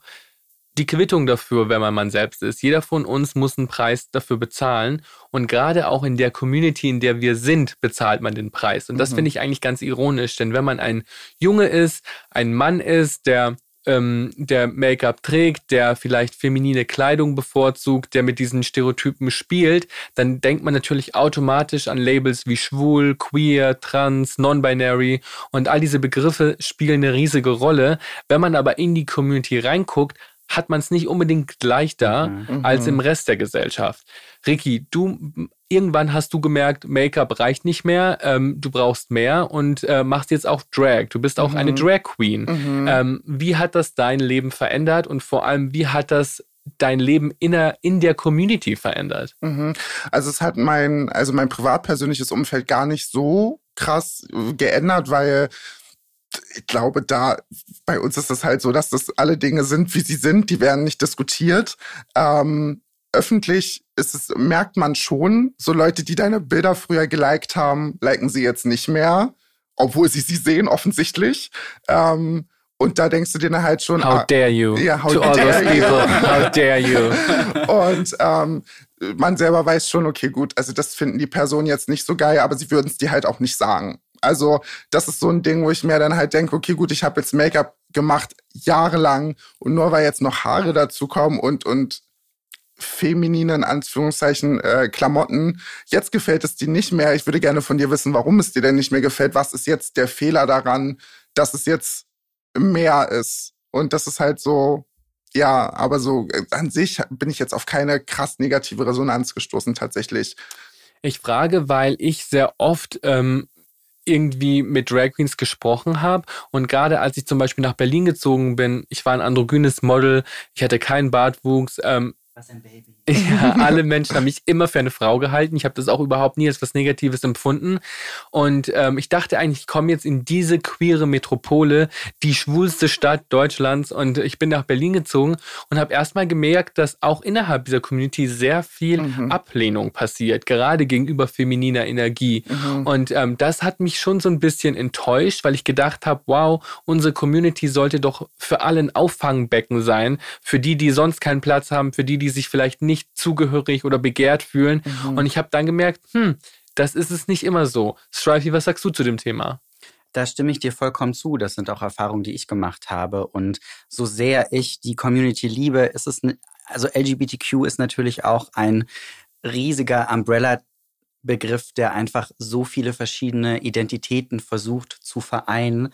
Im Endeffekt haben sie aber natürlich nur einen gemeinsamen Nenner und das heißt, Sie ähm, sind nicht heteronormativ. Sie, sie sind nicht heteronormativ, genau, aber es sind so viele verschiedene Menschen, ähm, die natürlich auch super viele unterschiedliche Erfahrungen gemacht haben und Ansichten haben. Und ich liebe die Community, ich liebe es, ähm, zusammenzukommen und von anderen Menschen zu lernen und dass sie eben auch bunt ist. Auch nicht nur der Regenbogen ist bunt, sondern auch die Menschen, die Vielfalt der Menschen ist bunt. Aber sie ist natürlich auch nicht perfekt. Und es gibt natürlich auch dort Menschen machen Fehler ähm, und es ist ein Querschnitt auch durch die Gesellschaft, auch die LGBTQ-Community. Deswegen hast du dort natürlich auch viele verschiedene politische Ansichten. Ähm, aber trotzdem ist es ein Goal zu sagen, wir wollen Safe Spaces schaffen und wir wollen Orte schaffen, an denen man frei sein kann und eben nicht diese Ängste haben muss. Und ich habe auch die Erfahrung gemacht, dass ähm, oft eben gerade eine schwul-männliche Sichtweise oft sehr dominant ist, ähm, eine weiße schwul-männliche Sichtweise und oft aber vergessen wird, dass heute diese Sichtweise nur auch in der Mitte der Gesellschaft stattfinden kann, weil es eben auch die marginalisiertesten in der Gruppe waren, die gesagt haben, wir haben keinen Bock mehr drauf. Also Stonewall wurde ausgelöst von von BIPOC, schwarzen, trans People, von feminine People. Das waren nicht die weißen schwulen Männer, die gesagt haben, wir haben keinen Bock mehr, sondern das waren die Leute, die selbst in der Community nochmal am marginalisiertesten waren. Und mir ist es immer ganz wichtig, das zu betonen, dass jeder heute schwul sein kann. Natürlich, also es gibt Probleme, aber trotzdem sind wir ja doch in einer sehr offenen Gesellschaft im Vergleich zu den 70ern und zu den Mhm. 80ern. Ähm, und heute ist man erst in der Mitte der Gesellschaft angekommen, weil diese Menschen gesagt haben, wir haben keinen Bock mehr. Und deswegen ist es für mich manchmal umso schockierender zu sehen, okay, wow, ähm, allein was persönliche Dating-Erfahrungen angeht und so weiter, ist es immer wieder ein Riesenthema, feminin zu sein. Wie oft mir schon gesagt wurde, ähm, ich bin schwul, weil ich auf Männer stehe, dein, deine Haare sind viel zu lang, ähm, könntest du dann bitte ungeschminkt sein und so weiter und so fort. Das, das höre ich immer wieder und ich habe auch schon Erfahrungen gemacht mit Freunden, ähm, die, die ich mitgenommen habe in einen Club in Berlin und da war eine riesige Dragshow und dann meinte er, das ist so cool, die sind alle so geil. Und dann musste er aber auch nebenbei noch sagen, aber daten könnte ich eine Drag Ja, Queen ja Mann. nicht. Und dann Mhm. meinte ich zu ihm, aber warum? Also ich verstehe, dass du sagst, du fühlst dich von Maskulinität angezogen. Jetzt kann ich dir nicht absprechen, aber Drag ist eine Performance-Kunst und es gibt auch hinter der Drag-Maske so viele verschiedene Typen von Menschen und das kategorisch auszuschließen, macht für mich halt logisch auch gar keinen Sinn, weil du hast non-binary äh, Drag-Performers, du hast Trans Drag-Performers, du hast sehr maskuline Drag-Performers, es gibt alles Mögliche, deswegen kannst du das nicht kategorisch aussprechen. Und meinte dann auch zu ihm, das ist doch total doof.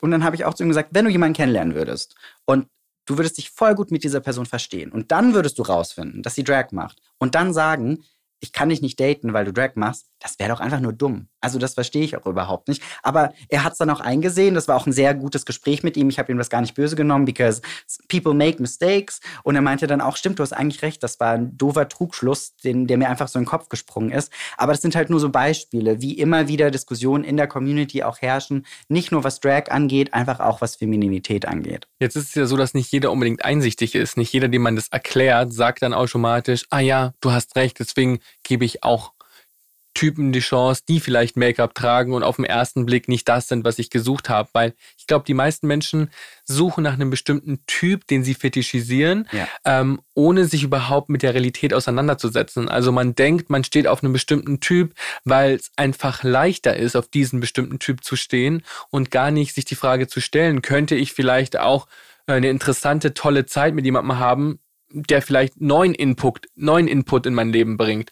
Ähm, ein großes Thema sind ja auch Dating-Plattformen, wo alle Menschen versuchen, sich einen bestimmten Look anzueignen ähm, und ein bestimmtes Online-Verhalten anzueignen, weil sie lernen, dass sie damit besser klarkommen. Hast du, Ricky, zum Beispiel auch negative Online-Dating-Erfahrungen gemacht, weil du Make-up getragen hast auf irgendwelchen Apps? Mhm. Also man muss dazu sagen, ich bin jetzt seit fast dreieinhalb Jahren in einer schönen, glücklichen Beziehung. Davor, Good for you. Yes, thank you. I'm the, I'm the only single here. äh, man muss dazu sagen. Aber du bist viel wert, Strifey. das war ein Insider. Thanks. Uh, du auch? Nein, aber dass ich den Insider nicht gerne. So, wir, so. wir wollten dich nicht unterbrechen, es tut uns leid. Nein, alles gut. Ähm, aber davor, als ich noch Single war, habe ich tatsächlich mal ein interessantes Experim Experiment, wenn man das so nennen kann, gemacht. Ich habe mir ein Grinder-Profil gemacht, wo ich Make-up trage und ein Grinder-Profil, wo ich kein Make-up trage. Und ich habe tatsächlich auf dem, wo ich kein Make-up trage, viel mehr Nachrichten bekommen als auf dem Profil, wo ich Make-up trage. Und man merkt, obwohl es derselbe Mensch, Mensch ist. ist. Genau. Und du, die Nachrichten waren auch anders. Oh, du siehst so schön feminin aus. Und das, und du, du merkst halt, das wird fette Scheiß. Du, du merkst sofort, dass du fette Scheiß wirst, was du auch wirst heutzutage, wenn du eine dunklere Hautfarbe hast oder wenn du rote Haare hast oder was weiß. Es gibt ja so viele Kategorien, die man fetischisen kann. Aber du hast wirklich den Unterschied einfach gemerkt, wie krass das ist, wenn du wirklich geschminkt das machst und ungeschminkt das machst, wie hoch der Unterschied ist zu den Nachrichten, die du bekommst und dass es ja offensichtlich weniger, bedeutend weniger ähm, homosexuelle Männer gibt, die dich daten würden, nur weil du Make-up trägst. Also. Ich hatte mal eine Erfahrung, die ist schon wirklich ein paar Jahre her. Und da habe ich einen Mann getroffen ähm, auf ein Date im Park. Und dieser Mann ähm, sah äh, eigentlich total offen aus. Also halt war super bunt angezogen, hatte Tattoos, aber war schon so ein bisschen das Klischeebild, was man von einem schwulen Mann äh, hatte. Also der hatte eine Glatze, einen Vollbart, dicke, muskulöse Oberarme und ähm, ich glaube, das ist auch so ein, so ein Bild, das man als schwuler Mann lesen kann. Also mhm. man, man versteht, dass das ein schwuler Look ist, weil ich glaube, im Rest der Gesellschaft wird das trotzdem als äh, traditionell maskulin mhm. wahrgenommen. Und das ist was, was viele Leute auch warum viele Leute nicht verstehen, dass ähm, der schwule Mann ist zwar in der Mitte der Gesellschaft angekommen, aber nur, wenn er diesem Bild entspricht. Wenn er diesem hypermaskulinen Bild entspricht, hat er all die Privilegien, die Männer in der Gesellschaft mhm. haben und natürlich auch in der schwulen Welt nochmal eine privilegiertere Situation. Und genau so einen Mann habe ich zu einem Date getroffen und ich bin äh, zu diesem Date gegangen und mhm. ähm, das war total interessant, weil der Mann hat mich angeguckt und meinte, hey du, also nur, dass du es weißt, ähm, ich habe überhaupt kein Interesse an dir. Oh, wow. Ähm, ich stehe äh, auf einen ganz anderen Typ Mann und bla bla bla. Und ich fand es interessant, weil er wusste ja, wie ich aussehe, hat sich ja trotzdem mit mir verabredet und äh, meinte so, aber ich finde dich voll interessant und würde dich voll gern einfach so kennenlernen. Und irgendwie war ich an dem Punkt, an dem Punkt, dass ich das noch nicht so oft gehört hatte und dachte so, ah, okay, ja, warum nicht? Probiere ich es mal. Und auf jeden Fall saßen wir dann in diesem, in diesem Park und haben uns unterhalten und ich habe ihm so ein bisschen was von mir erzählt und ähm, das war total interessant, weil ich sah da diesen Mann, der auf den ersten Blick das stereotypischste Bild eines Mannes war, das man nur haben kann. Aber ich habe eine total feminine Seele gesehen. Mhm. Der hat eine so zarte, zerbrechliche Seele gesehen, war total weich und ähm, hat überhaupt, überhaupt keine per performative Maskulinität an den Tag gelegt und dann ist ein Mann an ihm vorbeigegangen, den er aus seinem Fitnessstudio kannte und er hat sich umgedreht, ja, hey, na, na, wie geht's dir? Alles gut? Ja, okay, cool, bis dann. Und hat sich dann wieder zu mir umgedreht, also, wo war ich jetzt? Und ich dachte mir so, wow. Und so ein Mann sagt mir, dass er nicht auf mich steht, weil ich ihm zu feminin war. Und dann habe ich ihn damit konfrontiert und meinte zu ihm so, hey, ich finde das voll interessant, dass ähm, du mir einen Korb gibst, weil du sagst, ich sehe dir zu feminin aus aber vor mir sitzt die größte Queen, die ich jemals gesehen habe. Und dann ist das fast schon, also ich war eigentlich sauer auf den. Ich wollte eigentlich gehen. Ich weiß gar nicht, warum ich geblieben bin. Und dann ist das fast schon ein emotionales Gespräch geworden, weil er meinte, eigentlich war er auch mal so. Er war in den 90ern ein total bunter, expressiver Typ, der ähm, androgyne Klamotten getragen hat. Und er hatte äh, einen Freund und dann hat ihn sein Freund, ähm, hat, haben die sich getrennt und er hatte Liebeskummer und wusste nicht, was er machen soll. Dann ist er ins Fitnessstudio gegangen, um ein bisschen Sport zu machen. Und dann meinte er, hat er zum ersten Mal gelernt, ähm, was es bedeutet, ein Mann zu sein, wie Männer miteinander umgehen und hat dieses ganze Verhalten einfach nur adaptiert und am Schluss ist er eigentlich eine Drag Queen geworden, weil er spielt eine Rolle, mhm. eine performative Rolle und von der wahren Persönlichkeit, die er eigentlich ist, ist überhaupt nicht mehr viel da und ich sehe, dass das eine Rolle ist, weil er ist nicht organisch mhm. zu diesem Typ Mann geworden, sondern er ist ja immer noch diese zarte, feminine Person, die jetzt einfach nur in dem hypermaskulinen Körper steckt und denkt, er muss das Spiel mitspielen, um in der schwulen Welt Welt zu funktionieren. Und ich glaube, das ist so ein bisschen eine Geschichte, die sich in jeder Generation wiederholt, dass ja. man eigentlich mit all diesen offenen Werten reinkommt in die Community und dann merkt, ah, okay, das funktioniert also und mhm. deswegen adaptiere ich das. Und das kann man ja auf die ganze Gesellschaft übertragen. Also, dass man quasi absorbiert, was gut ankommt und am Schluss ist man die Summe der Meinungen anderer Menschen, aber von einem selbst ist wenig übrig.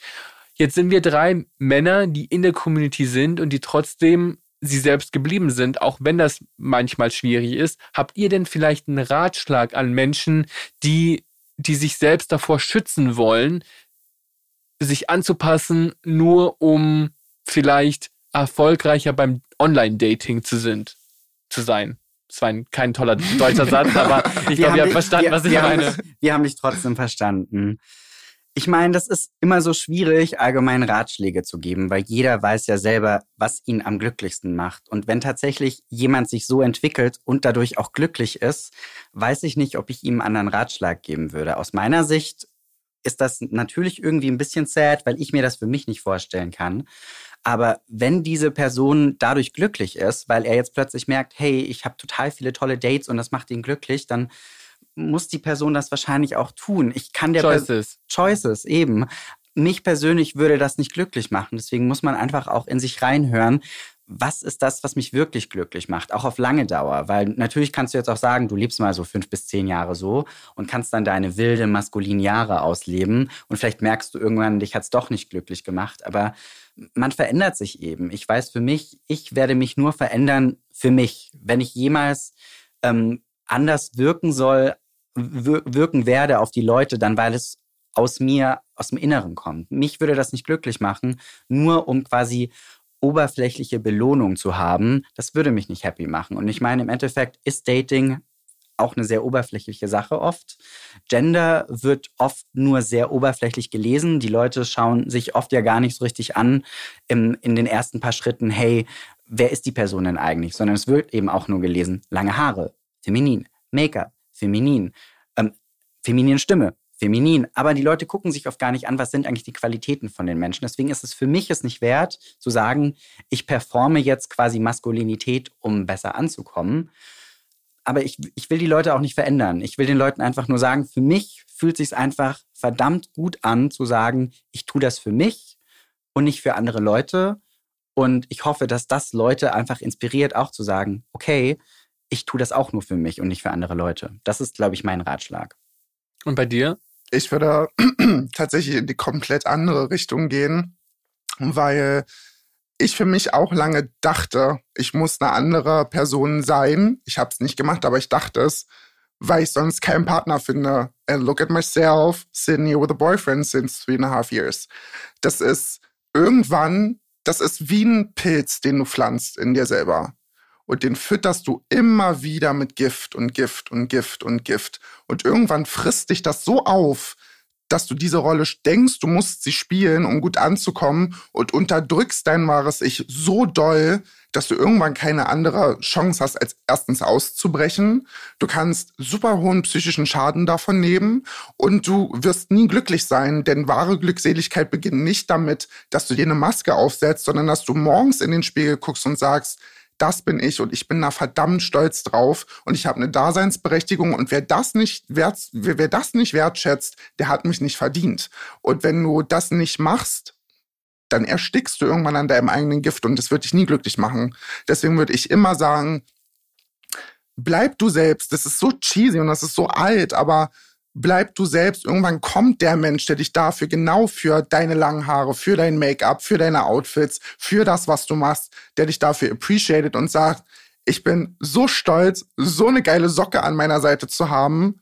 Und das ist der Punkt, an dem du wahre, wahre, wahres Glück findest. Nicht indem du auf 20 Date gehst, gehst mit Männern, die denken, du wärst ähm, der übelste Gympumper und übelst maskulin, weil das, wie soll das funktionieren? Also entschuldige bitte. Und vor allem selbst, wenn man dann jemanden findet, dann weiß man ja nie, ob die Person einen für die Eigenschaften liebt, die man wirklich verinnerlicht hat oder nur für die, für das Image, was man nach außen hin ausstrahlt. Ich würde mir einfach wünschen, dass das alles ein bisschen weniger gewertet wird und dass man ein bisschen mehr darauf guckt, wer die Person ist und sich danach auswählt, wer zu einem passt. Ähm, ich will ja auch gar keine Wertung reinstecken und sagen, dass alle schwulen Männer, die diesem Bild entsprechen, die dieses Hypermaskuline sind, alle gleich sind oder dass, die, dass das falsch ist. Das ist ja auch eine total legitime äh, Herangehensweise, dass man sagt, man möchte zu einem Typ werden, der gut ankommt, weil das das Wichtigste für einen ist, ein aufregendes Datingleben zu haben. Wenn das, das, die, das ist das, was genau. ich meinte. Motivation für Menschen sind eben auch immer anders. Deswegen, ich wollte damit auch nicht sagen, Leute müssen sich verändern, falls du das so aufgefasst nein, hast. Um nein, nein, nein, das hat, das hat man nicht so, so verstanden. Genau, die Motivation ist ja auch anders. Und es ist natürlich was anderes, wenn Leute dich überreden und dir Druck geben, mhm. anders sein zu müssen. Das wird dich auf jeden Fall unglücklich machen. Aber wenn deine Motivation dich anregt, anregt, um Belohnung zu bekommen wie Dating, dann kann dich das auch, also es muss dich nicht unbedingt unglücklich machen. Ja, ich glaube, man muss einfach seine Entscheidungen selbstbestimmter ja, treffen. Genau. Unabhängig davon, ob es Applaus von außen gibt. Wenn du Make-up tragen möchtest und wenn du lange Haare haben möchtest und jeden Tag eine andere Frisur haben möchtest, ist das völlig in Ordnung. Und es ist auch völlig in Ordnung, wenn du keine einzige Grinder-Nachricht dadurch bekommst. wenn du aber eine andere Priorität hast im Leben und wenn du sagst, du möchtest ein anderes Leben führen, dann steht es niemandem zu, deine Lebensentscheidungen zu hinterfragen. Ich glaube, man selber sollte einfach Entscheidungen treffen, die selbstbestimmt sind und ähm, dadurch kann man auch die Konsequenzen viel leichter tragen, mhm. finde ich. Ja. Ähm, in diesem Podcast geht es ja um Schubladen und mich würde an mich würde bei euch interessieren, denkt ihr denn selbst noch in Schubladen? Also habt ihr so Momente, wo ihr merkt, das würdet ihr gerne an euch ändern, weil ihr da immer irgendwie doch noch Leute in eine Schublade steckt, in die sie vielleicht gar nicht gehören? Ich glaube, diesen Schuh will sich niemand wirklich anziehen, aber ich glaube, man kann sich auch nicht komplett davon freimachen. Mein Manko ist immer, stay open-minded, ähm, bleib nicht bei den Schubladen, falls du dich selber mal dabei ertappst, sondern ähm, hör zu, was dir die Person sagt, wie die Person sich selbst definiert, was die Person interessiert und guck hinter die Schublade, wenn ich mich mal dabei ertappe. Ich glaube, niemand ist komplett frei von Schubladen. Ricky schon.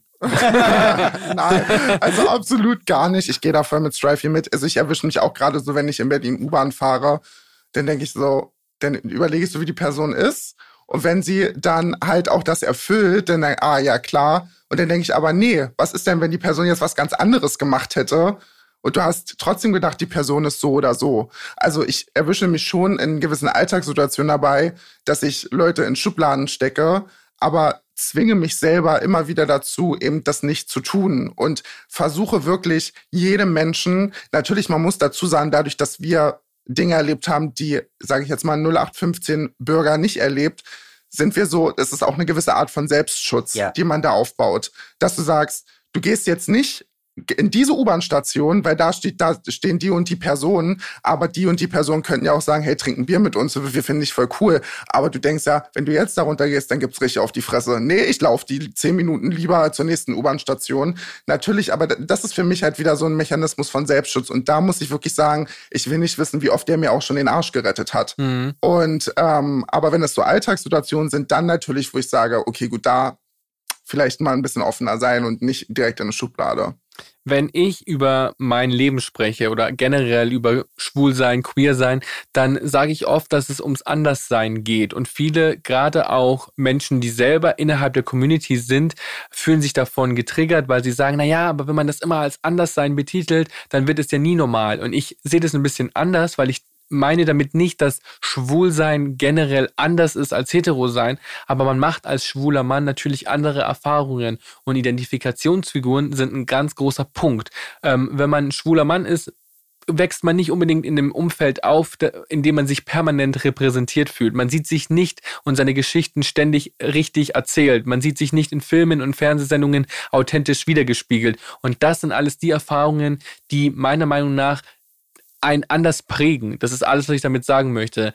Meine Abschlussfrage an euch beide wäre jetzt, was glaubt ihr muss gesellschaftlich passieren, dass ein Mann, der Make-up trägt, keine Provokation mehr darstellt? Die Leute müssen einfach mehr chillen. die Leute sollen sich nicht durch sowas provoziert fühlen, weil also man nimmt ja nur seinen eigenen Raum ein und nimmt nicht den Raum von irgendjemand anderen weg. Und it just makes me fucking happy to wear Make-up. Also lass mich einfach. Chill einfach ein bisschen. Ich will dich nicht überreden, Make-up zu tragen. Ich finde, anders sein ist auch geil. Ich bin auch gerne anders. Auch wenn das oft Probleme hervorgebracht hat. Jung, als man jung war, hat mich das durch eine harte Schule geschickt und ich wünsche niemandem diese harte Schule, aber sie hat mich auch stark gemacht und ich finde es auch geil, anders zu sein und ich lasse mich nicht verbiegen, um anderen Leuten zu gefallen und ich wünsche mir, dass die Leute genau dieses Selbstbewusstsein auch entwickeln können und alle anderen chillt einfach. Ich äh, muss dazu sagen, dass ich glaube, dass wir auf einem guten Weg sind, gerade durch Apps wie TikTok oder Instagram, wo das ja immer populärer wird, dass Männer sich mit Make-up zeigen. Und ich finde, den Weg, den muss man konstant durchgehen, sowohl auf Social Media als auch bei Marken, äh, bei Aufstellern, in Anzeigen, in Werbung etc. pp. Ich glaube, umso ähm, mehr visible die Leute sind, umso eher glaube ich, dass Leute denken, dass ich will nicht sagen, dass es normal ist, aber dass es dazugehört, dass es einfach dazugehört. Ich will nicht, dass Leute ähm, mir auf gut Deutsch den Arsch dafür pudern, was ich mache, sondern ich will einfach U-Bahn ohne Sorge fahren. Mhm. Ich möchte einkaufen gehen, ohne mir sagen lassen zu müssen, aber Sie wissen schon, dass das jetzt Frauenklamotten sind. Ne? Also am Probieren dürfen Sie das nicht, auch schon oft erlebt. Ähm, ich möchte einfach, dass für mich Dinge normaler werden im Alltag. Nicht, dass ich als normal gelte, sondern dass natürlich auch das in gewisser Weise, aber dass ich keine Angst mehr haben muss, dass ich das machen kann, wonach mir der Sinn steht. Und ich glaube, da muss die Gesellschaft man muss es, man muss, provo man muss provozieren, man muss provokant bleiben und man darf als Marke nicht davor Angst haben zu sagen, ob der Lippenstift jetzt gekauft wird, wenn wir da ein Gesicht nehmen, welches männlich ist oder geschminkt oder ob wir das als eine Drag Queen draufdrucken, ob das dann gekauft wird, macht's. Es hilft so vielen Leuten. Dem ist nichts mehr hinzuzufügen, außer vielleicht Everybody is born naked and the rest is drag. Period. Period. Dankeschön. Vielen Dank. Danke dir. War sehr schön mit euch beiden. Es war sehr schön. Stereotyped.